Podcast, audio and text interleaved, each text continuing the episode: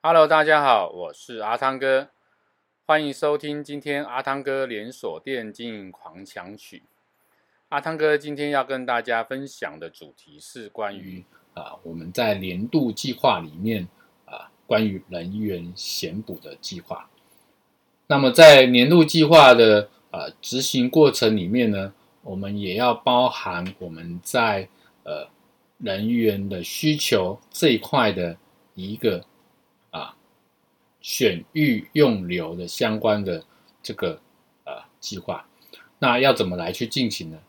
啊，最主要呢，啊，我们要先了解我现在的整体的人力的一个状态，我在啊哪一个阶层需要啊的一个人力需求是多少？那么再根据我在下一年度因应组织的这个策略跟相关的这个行动计划里面，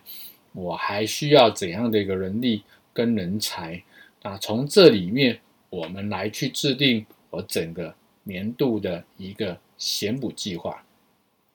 那么这里面还要参考一件事情呢，也就是说，呃，我们明确知道，当我在这样的一个职称里面招募进来，假设五个人里面哦，呃，我可能会只能留下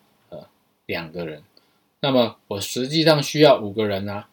那这个时候，你可能在招募上面，你就要进行增额招募的动作，让这样的一个人力在招募进来的时候，我的数量足够，而也足够我最后训练完留下来，能够持续在你的这个公司啊任职的这样的一个人数。那这是整个我们在讲人员的选补计划，在年度计划里面你要去进行的一个方式。这是阿汤哥今天跟大家分享的主题，欢迎您继续收听阿汤哥连锁店经营狂想曲，